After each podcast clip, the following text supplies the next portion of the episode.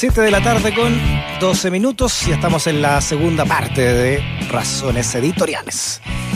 Fíjate que emprendedores chilenos y chilenas desarrollaron una nueva herramienta online para prevenir el contagio del coronavirus y contar con trazabilidad de casos sospechosos y confirmados en distintos espacios. Se trata de Pasaporte de Ingreso, que busca modernizar y digitalizar la obtención de datos personales y la declaración jurada de salud con firma digital, establecida por el gobierno antes de entrar a lugares de trabajo, por ejemplo, como espacios públicos, restaurantes, parques, oficinas corporativas, sucursales o faenas. Interesante, ¿eh? Se lo vamos a preguntar esto a Carolina Guzmán, que fue la creadora de este pasaporte digital. ¿Cómo está Carolina? Bienvenida a Razones Editoriales.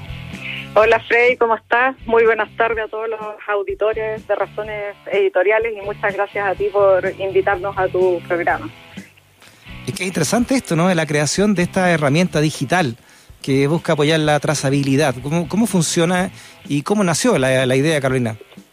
Mira, la verdad, Frey, que nosotros somos una startup chilena liderada por, por mujeres que existimos hace tres años y producto de la pandemia, nuestra aplicación móvil, Worky, la transformamos con contenidos COVID. Y eso estaba en el mundo interno de las organizaciones, en los trabajadores, en los colaboradores. Entonces dijimos, ¿cómo completamos este ciclo? ¿Qué ocurre con las personas que visitan los espacios? Y ahí surge nuestro pasaporte de ingreso. Eso es lo que decidimos hacer, ya que esto nos ayuda, creemos que hay un espacio donde el país eh, puede meter este tipo de, de emprendimientos para mejorar en la línea de la trazabilidad y colaborativamente aplanar la curva del contagio y seguir con nuestra vida diaria dentro de los pasos que podemos hacer.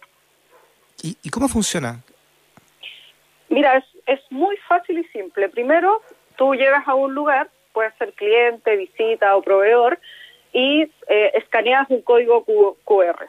Cuando escaneas este Ya. código, se habilita inmediatamente el, el pasaporte, donde tú respondes solo tres preguntas, síntomas COVID, si te has tenido contacto con algún contacto estrecho, y luego de eso el lugar te toma la temperatura.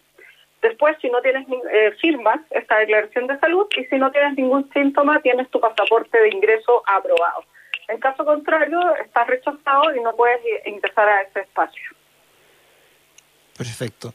Ahora, eh, para que esto funcione, entonces, Carolina, es necesario que se masifique, ¿no? O sea, esta es la ayuda que nosotros pedimos a todos, creemos que está este espacio disponible. Evidentemente no tiene costo para los usuarios, no utiliza memoria en los celulares ni nada y por lo mismo la hemos disponibilizado de manera muy simple y ágil para modernizar, tal como dijiste tú en un comienzo del programa, el acceso a estas distintas instalaciones y poder descartar si hay un caso sospechoso o un caso confirmado de COVID.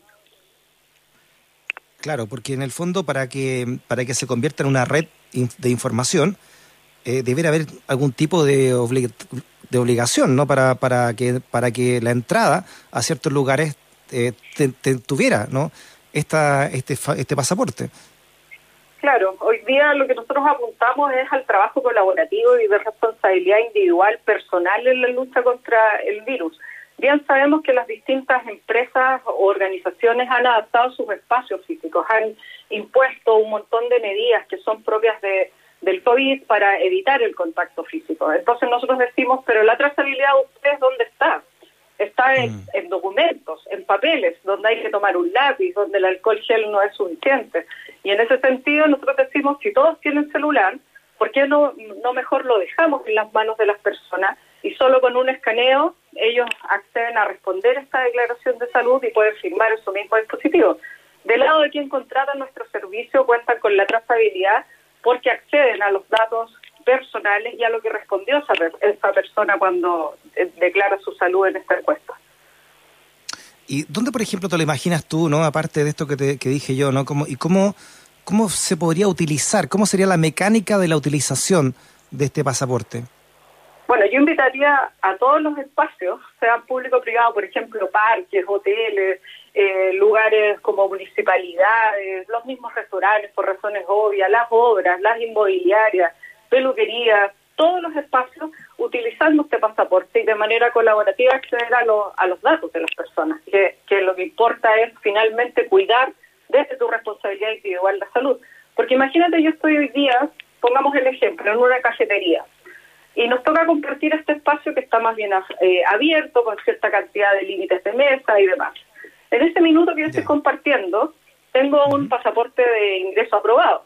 Pero ¿qué pasa si en este minuto yo era asintomática, pero de pronto me empiezo a sentir mal? Eh, dentro de mi responsabilidad individual está llamar, cuando me hago un examen y me confirman COVID, llamar a los lugares donde yo estuve. Sabemos que no todas las personas lo hacen y por lo mismo es tan importante un tema de ayudar en esta educación.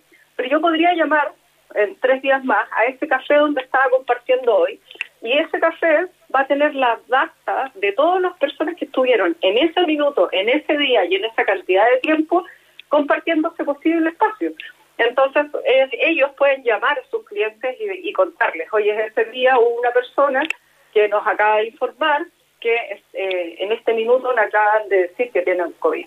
Claro. Entonces, nosotros te, queremos avisar a ti porque nos interesa colaborativamente eh, trabajar en este tema de la mano de lo que el gobierno estableció en su mm. eh, plan paso a paso.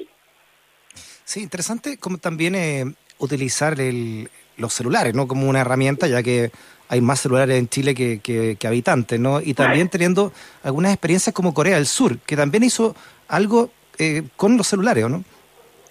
Sí, pero ellos tienen como una evolución más allá, que, que utiliza más, más tecnología dentro de los mismos celulares, si es que estamos hablando de la misma información, por supuesto, donde yo entiendo que, que hay dispositivos que se conectan georreferenciados, que hay temas que están con el Bluetooth y demás, que incluso son capaces de leer eh, tu temperatura desde el mismo aparato. Nosotros estamos en un nivel anterior, desde la línea de, de lo simple, de lo fácil, del acceso a todos porque más allá de, que sea el último modelo, el último sistema operativo, es un smartphone. Que no importa si es el simple o es el último modelo, si es Android, si, es Huawei o si es Apple. Lo que interesa es que tú lo tienes y que está en tu mano y que lo puedes usar.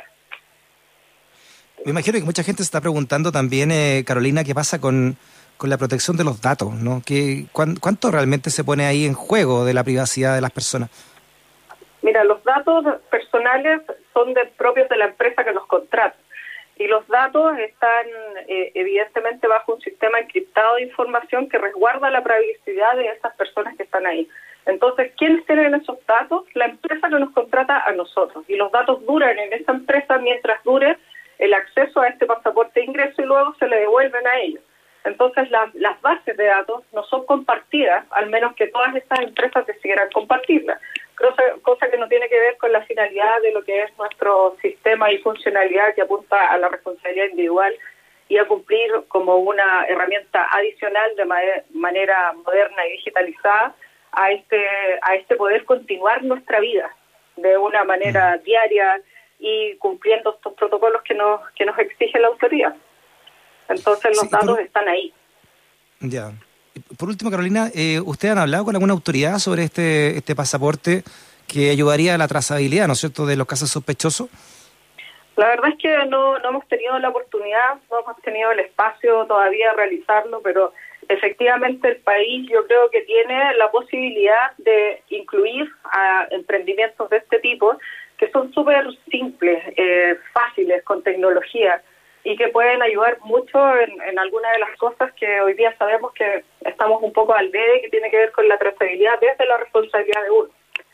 Entonces nos encantaría eh, poder lograr eso, de poder acercarnos al gobierno, porque esto la, la verdad es que se usa tal como decía al comienzo, en cualquier lugar donde las personas pueden visitar, desde un club de fútbol hasta un parque nacional o, o un lugar de juegos o un café o una peluquería una obra, una inmobiliaria, donde estén personas paseándose y compartiendo distintos espacios.